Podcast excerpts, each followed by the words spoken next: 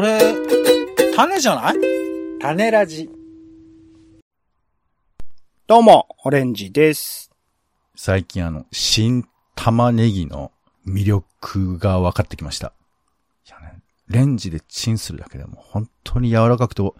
えーまたの機会に、ポンです。世の中全部種にしよう種ラジ。よろしくお願いします。よよろしくお願いします。この同人誌がすごい。本や漫画には賞あるが、同人誌には賞がない。そんなら俺らが紹介するぜ。今回は第34回文学フリマ東京で手に入れた様々な同人誌などから、あおすすめしたいね、同人誌を紹介していきたいと思っております。ということで、えっと、以前にもですね、この同人誌がすごいという特集で、去年かな？えー第33回の文学フリマ東京に行ってきて、はい。そこで、えーこの時は二人とも現地に行ったのかな？そうですねはい。て、えーそこでゲットしてきたものを、お中からピックアップして紹介したような形になりますが、今回、えー第34回が、あー先週末ですかね、えっ、と、5月の29日か。に開催されまして。まあそこに、えっと、僕は行ってきたんですけど、こポンさんは今回行けなかったってことなんですかね？いや、今回はあの、はい、自宅でですね、あの、オレンジさんの無事を、えー祈っておりましたよ。無事ってよくわからないですけど、はい。という感じで、えー僕が現地に行ってきまして、えっと、いくつか買ってきたので、まあ、そこからあー紹介しつつ、ポンさんにはね、最近買ったあー同人誌的な雑誌みたいなものをね、ちょっと紹介してもらえればなと思っております。ちなみにまあ同人誌ね、えー、なかなかその一般的なメディアでは紹介されなかったりしたりとか、あとは、えっと、どこの本屋さんでも買えるというものではなかったりしますので、まあこういう風にね、音声メディアでこう紹介したりするのも少しは価値があるかしらんということでね、えー、まああの、ツイッターとかをそれぞれの作ってる方のツイッターとかをフォローしていただくと、発売されたりした時の情報とかも分かったりしますので、そういうところのきっかけにもね、えー興味を持つきっかけ、えー聞いてくださってる方が興味を持つきっかけにもなればなと思っております。ということで、まあ、じゃあ、えっ、と、オレンジの方からですね、今回の文学クリマ東京で買ってきたものの中から紹介していきたいと思います。まず一つ目がですね、生活の批評誌ナンバー5ですかね。えーそのまま書くのより良いこじらせ方ということで、この生活の批評誌さん、まあ、生活と批評、その二つを隣り合わせにすることで、軽く前向きに流される日常に抵抗する批評同人誌ですということで、今まで1、2、3、4と出してきて、今回新しいですね、5をおー頒布発売されたというところになっております。まあ、あのーそのまま書くっていうことを、まあ、テーマにされているということで、まあ、関東圏でですね、えーこれの、まあ、編集長、生活の批評誌をずっとほとんど一人編集部でやられてるって書いてましたけど、えー、井田並木さんという方の、関東圏が書いてあるので、そこからちょっと抜粋して、えー紹介したいと思います。えー個人的な体験や感情を直接的な言葉で記述すること、自分についてそのまま書くことは、文学において、えーあるいはあこの社会においてどこかうっすらと軽んじられてきたように思う。それでも今、ほんの一部かもしれないけど、小さな個人の小さな声を聞き合おうとする方向へとこの社会は進みつつある。で、ちょっと一部略して、えーそのまま書くことを何のためらいもなく商用するのでもなく、塞げすみとも絶対的に距離を取った、そのまま書くに対する別の態度はないだろうか。それはきっと旗目から見ればこじらせた態度であるだろう。ならば追求すべきは、より良いこじらせ方だ。そう呼びかけてこの号を作ったということで、えー9作品と1インタビュー、1段、1座段階を収録ということで、まあいろいろなね、えー方々が、あご自身のエッセイ的なものであったりとか、えーインタビュー的なものであるとかっていうのを、まあ掲載されているというところで、まあ、全体を通してその、そのまま書くっていうものが、まあ、どういうことなのかっていうことを、それぞれの切り口で、えー考えて書いてらっしゃったりする。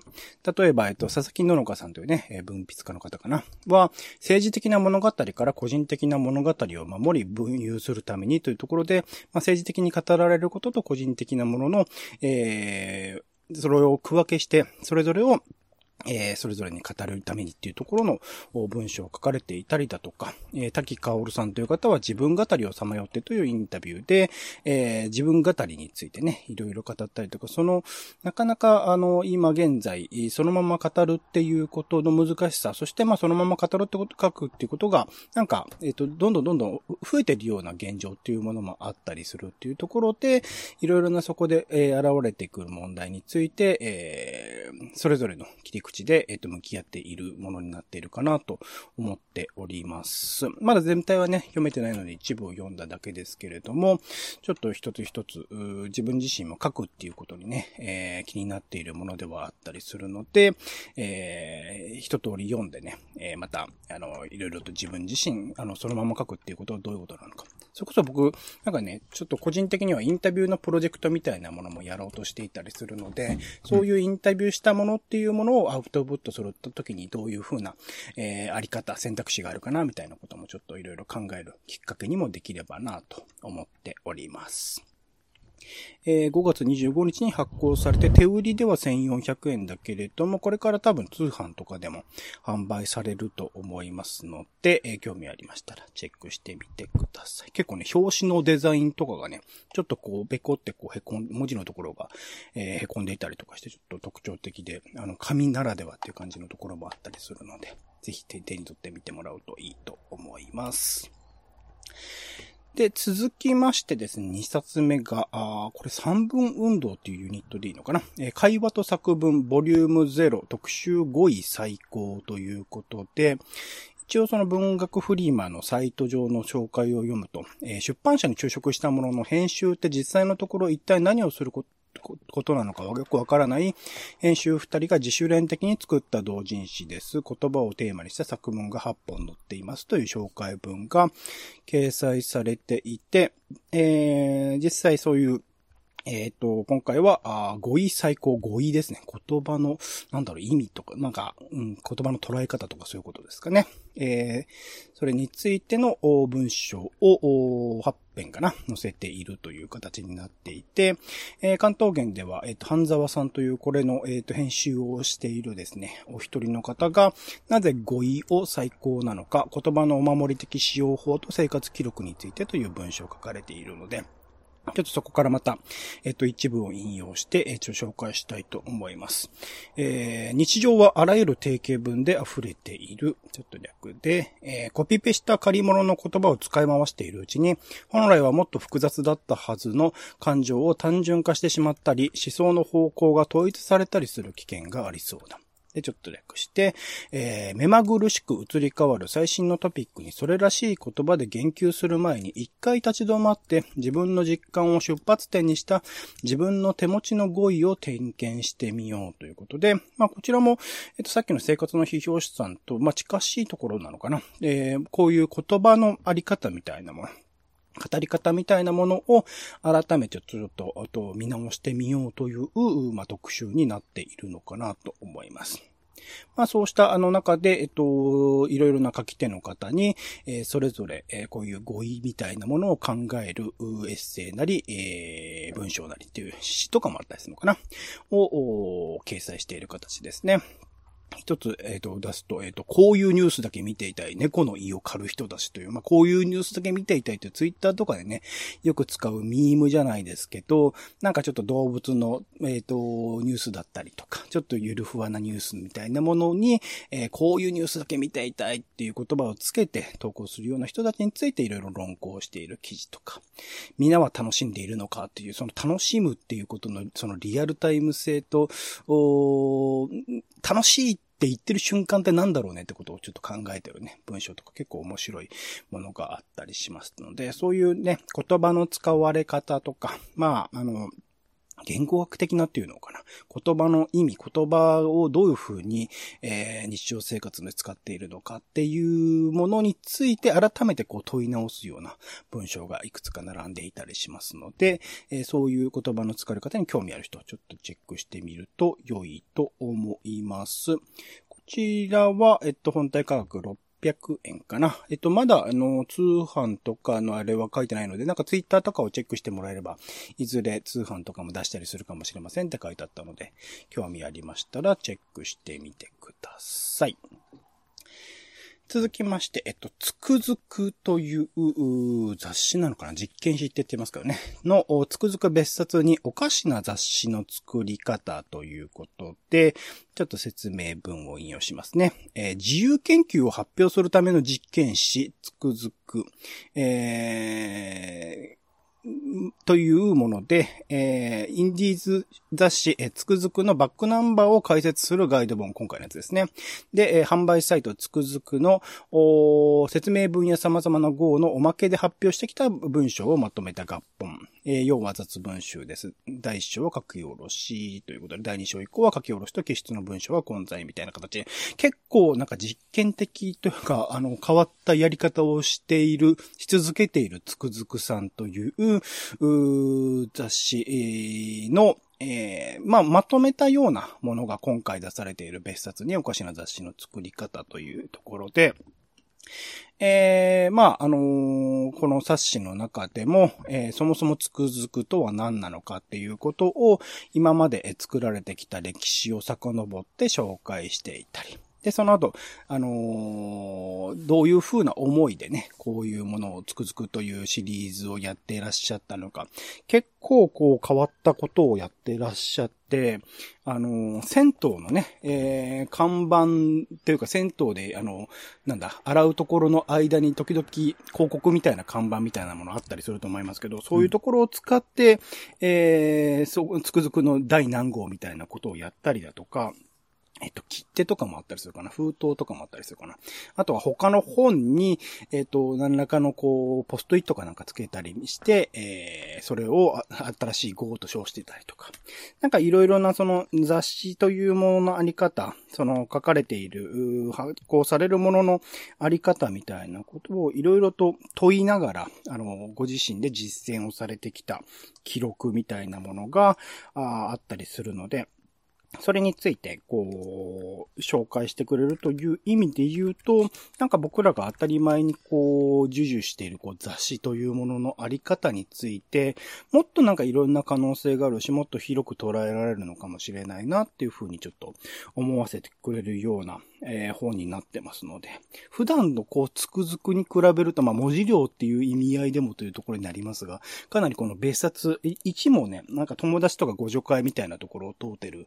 回で、それも面白かったり、いろんな人のインタビューとか対談とか載せてたりとかして面白かったんですけど、今回もかなり、えー、充実した内容になっておりますので、個人的にはこの別冊を読んでから、過去の、えっと、つくづくをいろいろとチェックしてみるといいのかなと思っております。過去のものでもね、いくつかは、まあ、そ、そりゃそうなんだけど、売り切れてるものとかもあったりするので、ちょっといろいろとサイトを見ながら、あチェックしてもらうと面白いかなと思っております。つくつくですね。はい。で、最後、僕の方からは、えっ、ー、と、4冊目で、えっ、ー、と、仕事文脈さんというところ、仕事文脈ボリューム20ということで、タパブックスというね、こちらはがっつり出版社さんがあ出しているものではあります。すべての愉快な仕事人に捧げるリトルマガジンという紹介ありますね。年2巻、2回巻ということで、年に出ているというところですね。で、えっと、まあ、いろいろな特集で今まで、まあ、今回もボリューム20ということで、もう20冊目が出ているというところなんですが、いろいろと仕事にかけるなんとかみたいな感じで、えー、テーマを、決めて、それぞれの特集の、まあ、いろんな方にね、寄稿していただいたり、インタビューなせたりとかする、もう歴史とした雑誌、まあ、今までも歴史とした雑誌ではあるんですけど、まあ、一般流通もしているような、えー、雑誌でもあります。えー、というところで、今回、えっ、ー、と、特集が2つありまして、家族かける仕事というのと、えー、会うが変わったという特集で、えー、それぞれに、えー、えー、いろいろな人の機構があるということですね。一応その、それぞれの特集の、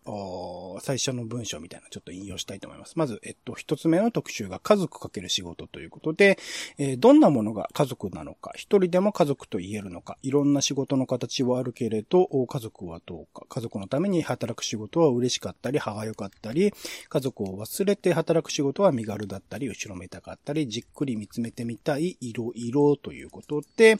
えー、なんか家族割についてのね、えー、考えであるとか、あとは文学の中における女子供の考え方であるとか、あとは家庭料理についてのいろいろ論考であったりとか、幅広く家族っていうもの、そして仕事っていうところに関わる話を、が書かれているので、そういったところに、えー、まあ、興味があるっていうかね、まあ、多くの人にとっては自分ごとでもある家族かける仕事というところなので、幅広い人に、えー、読んでもらう面白さがあるのかなっていう、シルバニアファミリーのね、話とかもちょっと考え、あの、書かれてたりするので、ちょっといろいろと読んでみるといいかなと思っております。で、特集2の方は、会うが変わったということで、まあ、いわゆるね、えー、コロナ禍以降、より会うっていうことのあり方って変わってきましたけれども、そこの、まあ、概要文みたいなのをちょっと読みますと、最近誰と会ったっけ？えー、思い浮かぶのが画面越しの顔でこれはあったと言えるんだろうか？この2年間会う、会わないの線引きが混ざり合ってきた。会わなくて楽になったこともあれば、やっぱり人恋しいこともある。変わってしまった会うについてということで、えー、会わずに仕事をしてのクラウドソーシングの体験談であるとか、最近誰と会ったかをこう調査したものであったりとかっていうものをまあ、いろいろと合うっていうものを切り口に、え、書かれている文章ありますので、これもまたね、えー、当然誰と会う合わないって、誰しもが自分ごとである話ではあるので、ちょっとそこら辺について気になる人は読んでみるといいと思います。で、今まで紹介してきた3つの雑誌とは違って、えー、こちらについては特集の他にも、ま連載というところでいろんな方が、えー、その号に合わせてね、えー、文章を書かれていらっしゃるので、これも、えー、合わせてというところで800円という、まあ、安さを、まあ、製本のね、クオリティとか含めてすげえなと思ってしまいますけれども、えー、800円で販売しています。こちらは、あの、通販でも買えるし、結構いろんな本屋さんでも販売されてたりするので、えー、5月下旬からだからもう発売してんのかなえー、興味ありましたらチェックしてみてください。というところで僕の方はですね、なんか、あんまり前回に比べて実験して買ったっていうものが少ないというか、今回、文学フリマ東京が、えっと、歴代でも多分1番か2番かぐらいの動員数だったらしくて、めちゃくちゃ混んでたので、うん、あんまりこう集中して、えっと、ピックアップもできなかったっていうか、あの、どこ行っても並んでるし。長いできない感じだし、うん、あと、まあ、長いできるところもあったんですけどね。あと、まあ、あの、僕もちょっと1時間2時間ぐらい遅れていったぐらいだったん、始まってからね、行ったんですけど、もうすでに興味があるものは完売していたりしたので、えー、なかなか、そこ、全部、あの、ピックアップできたわけではないんですけど、今回、えっ、ー、と、その、えー、買った中から、えー、4冊について、えー、紹介させていただきましたので、興味ありましたらですね。一応、オトリンク、ツイッターリンクとか、えー、販売しているところ販売の、サイトのリンクとかね、掲載してますので、よかったらそこからチェックしてみてください。はい。じゃあ、では続いて、ポンさんの方からお願いします。はい。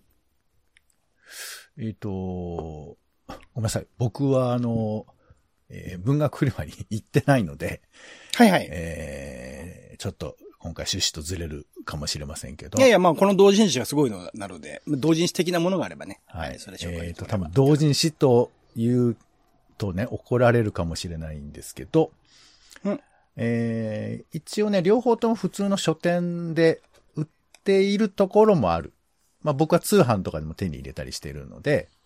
うん、ですけど、まあでもあんまり見かけないだろうなという2冊をちょっとご紹介したいと思います。一つが、えー、近代出版研究2022、えー、創刊号なんですけど、うん、あの、近代出版研究っていう、もうね、なんか、表紙はもうなんとか論文集みたいな非常にこう保守的な 表紙なんですよ。えー、白い表紙に、えー、明朝体で近代出版研究と書いてあって、その下に、えっ、ー、と、中に書かれている論考がずらっと、ただ文字で並んでいるだけというですね。めちゃシンプルな、これは硬いだろうなって思わせるようなやつなんですけど、一応こう紹介文読みましょうか。えー、未だ近代の書物についての知識の格納場所はないという問題意識のもと、近えー、日本の近代書籍について小さい問題の登録所として年間研究し、近代出版研究を創刊しますということなんですが、まあ、これだけ聞いてもよくわかんないでしょ？うん。俺もわかんないです。俺もわかんないんですけど、もう僕はね、これたまたま見かけたこの、えー、論考のタイトルに惹かれちゃったんですよ。例えば、はがき職人系民族学者の奔走とかね。奥付けと消費税。えー、それから立ち読みの歴史。ちょっと気になりませんか？うん、うん、うん。これね、立ち読みの歴史って僕結構、実はそもそも、あの、立ち読みって面白い文化だなと思っていて。本を買ってないけど、その知識を知っている、その、入手方法として立ち読みって僕結構強いと思ってて、買わないけど読んでるっていうことって結構あったと思うんですよ。あんまりオレンさんないのかしら？そういうのって。あんま立ち読みしないですからね。まあそうか、じゃあじゃあ俺、俺ら周辺のことなのかな？いや、例えば昔だったらコンビニとかでも立ち読みできたじゃないですか。今最近都内だとね、えー、できないところ多いんですけど、この立ち読みがどうやら日本特有のものらしいってところからこの話は始まりますよ。うんうん、海外では立ち読みって文化はなさそうなんだって。だから本をちょっと見てこうどういう風な本かなっていう風に選ぶとか、表紙見て、背表紙見てわーっていうのは、まあまあ背表紙はあるのか。ただ、立ち読むっていう文化は海外ではあんまり見たことがないっていう風な著者の話から始まって、そもそもどこから始まったんであろうかっていう風なことを紐解いていくっていう風な話なんですよ。ちょっと面白そうでしょ？うん。うん、あれ？そうでもないから、まあまあいいんですけど。で、あとね、えー、奥付けと消費税っていうのも、まあ最近あのー、税込みの表示を奥付け、えー、なんか、えー、本の方に入れなきゃいけないっていうふうな話が出てきたと思うんですけど、なんかこの話、この論考によると、消費税がま乗ったっていうことも含めて、この奥付けには実は本の内容以外の情報が全て載っていると。で、これを必ず載せなければいけないっていう、なんかルールがあったんだって、過去。だからこの奥付けをどういうふうに、えー、本の中で位置づけるかとか、何を書くかっていうのは結構大切な問題で、なんならちょっとした戦いの歴史だみたいなことが書かれていたりするんですよ。まあ、みたいんですね。これ一見ちょっと硬そうなんですけど、なんだか意外と一個一個は気になるみたいな話で、えー、これをね、なんか、もうなんでこれを欲しくなったのかがちょっと覚えてないんですけど、なんだか見つけて手に入れちゃいました。うんうん、ちなみに、著者の中には、あの、独学大全を書いた読書ザルさんとかもいたり、うん、あと民族学者の大月隆弘さんなんかもいたりします。まあ、有名な方がいっぱい書いてるっていう風な感じの本ではないんですけど、えー、例えば、日記の隙間から掘り起こす近代日本出版史を書いてる人は、神保町のオタという、ちょっとペンネームっぽいお名前の方もいらして。だから、なんかこういう硬そうな感じなんだけど、近代の出版史を、えー、なんか振り返るようなことっていうのは意外と面白いんじゃないかなっていう切り口で、えー、書かれてるやつなので、まあちょっと図書館とかでね、チェックしてみたらいいんじゃないかなというう思います。そしてもう一つ。えー、と、オレンジさんこれご覧になりましたかね？ドキュメンタリー映画で私の話、ブラックの話。いや、見てないです。まあ、見てないですか。えっと、まあ、そういう作品、えー、ブラック差別をテーマにした作品があって、で、これの、なんか、プロデュースをやっているのが、大島新っていう、えー、まあ、ドキュメンタリー監督もされてる、えー、なぜ君は総理大臣になれないのかとかのプロデュースとかも、あ、監督なんかもした人なんですけど、で、その人が、あのー、まあ、あんまりプロデュース受けてなかったけど受けようっていう作品が、えー、今の私の話、ブラックの話なんですけど、この作品の監督をやってる三川優作さんっていう人が、まあ、割とこう、ブラックの話をどう描くんだろうかっていうところがちょっと気になったんですけど、この人どういう人なのかなって調べたら、えー、なんかね、ドキュメンタリーを作ってる人の雑誌を作ってるってことが分かったんですよ。で、これが、えっ、ー、と、まあ、タイトルが F22 という、まあ、雑誌でして、作り手によるドキュメンタリー批評というサブタイトルがついています。で、ドキュメンタリーカメラマンの、えー、この、えー、三川、三若優作さんが、えー、編集長に立ちまして、ドキュメンタリーの作り手が現場からの肉声を発信して、議論の場を活性化させていきたいという思いをもとに、まあ、作ったということなんですよね。ちなみにこの F22 というのは、えー、まあこの、えー、レンズの絞りみたいなことなのかな？まあ、えー、とにかく開いていろんなものを光を、えー、平等に手に入れて、なんていうか、フォーカスするではなくて、広い、開かれた議論を、していきたいということから名前を付けたみたいなことらしいんですけど、これ、あの、最近ドキュメンタリーがやや流行っている感じ僕ありまして、まあ映画化されるテレビドキュメンタリーなんかも多いじゃないですか。で、もう一方で、やっぱドキュメンタリーの中で結構あの、まあ、議論になるというか、まあ、例えば最近だと NHK のオリンピックの映像を作るにあたって、これどういう過程で作られたのとか、あとそもそもこのドキュメンタリーっていうのは、まあ、リアル、リアル、まあ、すべてはリアルじゃないんだけど、まあ、ちょっとやらせ的な要素が多いんじゃないかとか、いうような話があると思うんですけど、その辺のことに、作り手側からどう考えるかっていうふうなことに結構アプローチをしていて、えー、なかなかこういうふうに自己批評をする、まあ、なんていうか、えー、フジテレビ批評みたいなことなのかなわかんないんですけど、なんかそういうふうな感じもしまして、で、中にはね、えー、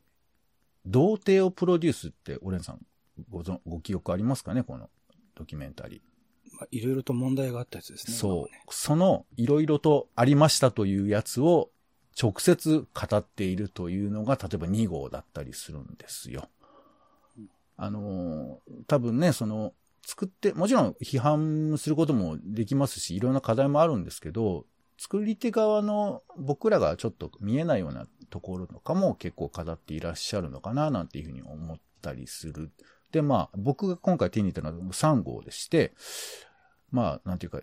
デリケートなテーマを結構し、触ってんなっていうふうに思うんですけど、今回のテーマが、さあ、金の話をしようということで、えー、ドキュメント番組のお金事情について語るというですね。聞きたいけど、なかなかその下世話路線では聞けるんだろうけど、真面目に語るってなかなか聞きにくいじゃないですか。それを、まあ、正面切って語っていて、まあ、ザ・ノンフィクションが、まあ、いろいろこう、人気があるなしだとか、バブルバブルじゃないみたいな話の中で予算がどう変わっただとか、あとその、報道ドキュメンタリーみたいな、戦争の現場に行って、えー、取材をしてみたいなものをやってらした会社が倒産をしちゃうみたいな流れがあって、いや、なんでそんなことになってしまったんだ、みたいなことを、まあ、当事者に聞くだとか、まあ、そういうふうな、まあ、なかなかちょっと、取材しても聞きにくいものを、まあ、これは内側だからできるということだと思うんですけど、ドキュメンタリーの現場の人たちがいろいろ語っているという冊子でして、なかなかね、あの、一応語り口なんかも結構生々しいなというところは、まあこれはドキュメンタリーを作ってる人っぽいなという感じもあったりするんですけど、なんか裏も表も、えー、まああるラインではあるだろうけど見せるというような感じでして、これもなかなか面白いやつですね。はい。今3号まで出てますけど、まあこの先ほど言ったね、えー、映画にご興味がある方も、えー、いいと思いますし、まあドキュメンタリーの、なかなかドキュメンタリー批評ってね、あの、ありそうでちょっと僕見かけたことなので、こういうふうなものを、あの、実際のドキュメンタリー作品についての、えー、紹介なんかもあったりしますので、そういうことも含めてちょっと面白いかなと思います。はい。F22、作り手によるドキュメンタリー批評というものですね。はい。といった2冊です。はい。はい。ありがとうございます。これはどちらも普通に一般の書店でも販売してるって感じですかね。そうですね。通販でどっちもね、買うことはできてます。はい。あの、お店にも置いてあったりしますので、まあでも、ちょっと、なんていうか、マニアックな本屋さんとかに置いてあるかもしれないので、まあちょっと検索してもらえるといいかもしれないですね。えー近代出今回、版研究ポンさんがと、紹介したのは、えっと、はいこれ何号 ?F22 の何号とかってのは何ですか F22 は、えー先ほど言いました3号目ですね。3号ですね。はいわかりました。はい。ということで、今回、この同人誌がすごいでは、あ第34回ね、文学フリマ東京にオレンジが行って買ってきたもの、そしてポンさんがね、別の機会に買っていたものの合計6冊について紹介させていただきました。リンク貼っておりますので、興味を持っていらっしゃい、持ち持たれましたら、ぜひそちらチェックして、えー買ってみてください。はい。お相手はオレンジとえ、本屋に行って手にうっかり取ってしまった本は、もしかしたら今の自分を教えてくれるのかもしれません。なんてな、え、ポンでした。種ラジまた。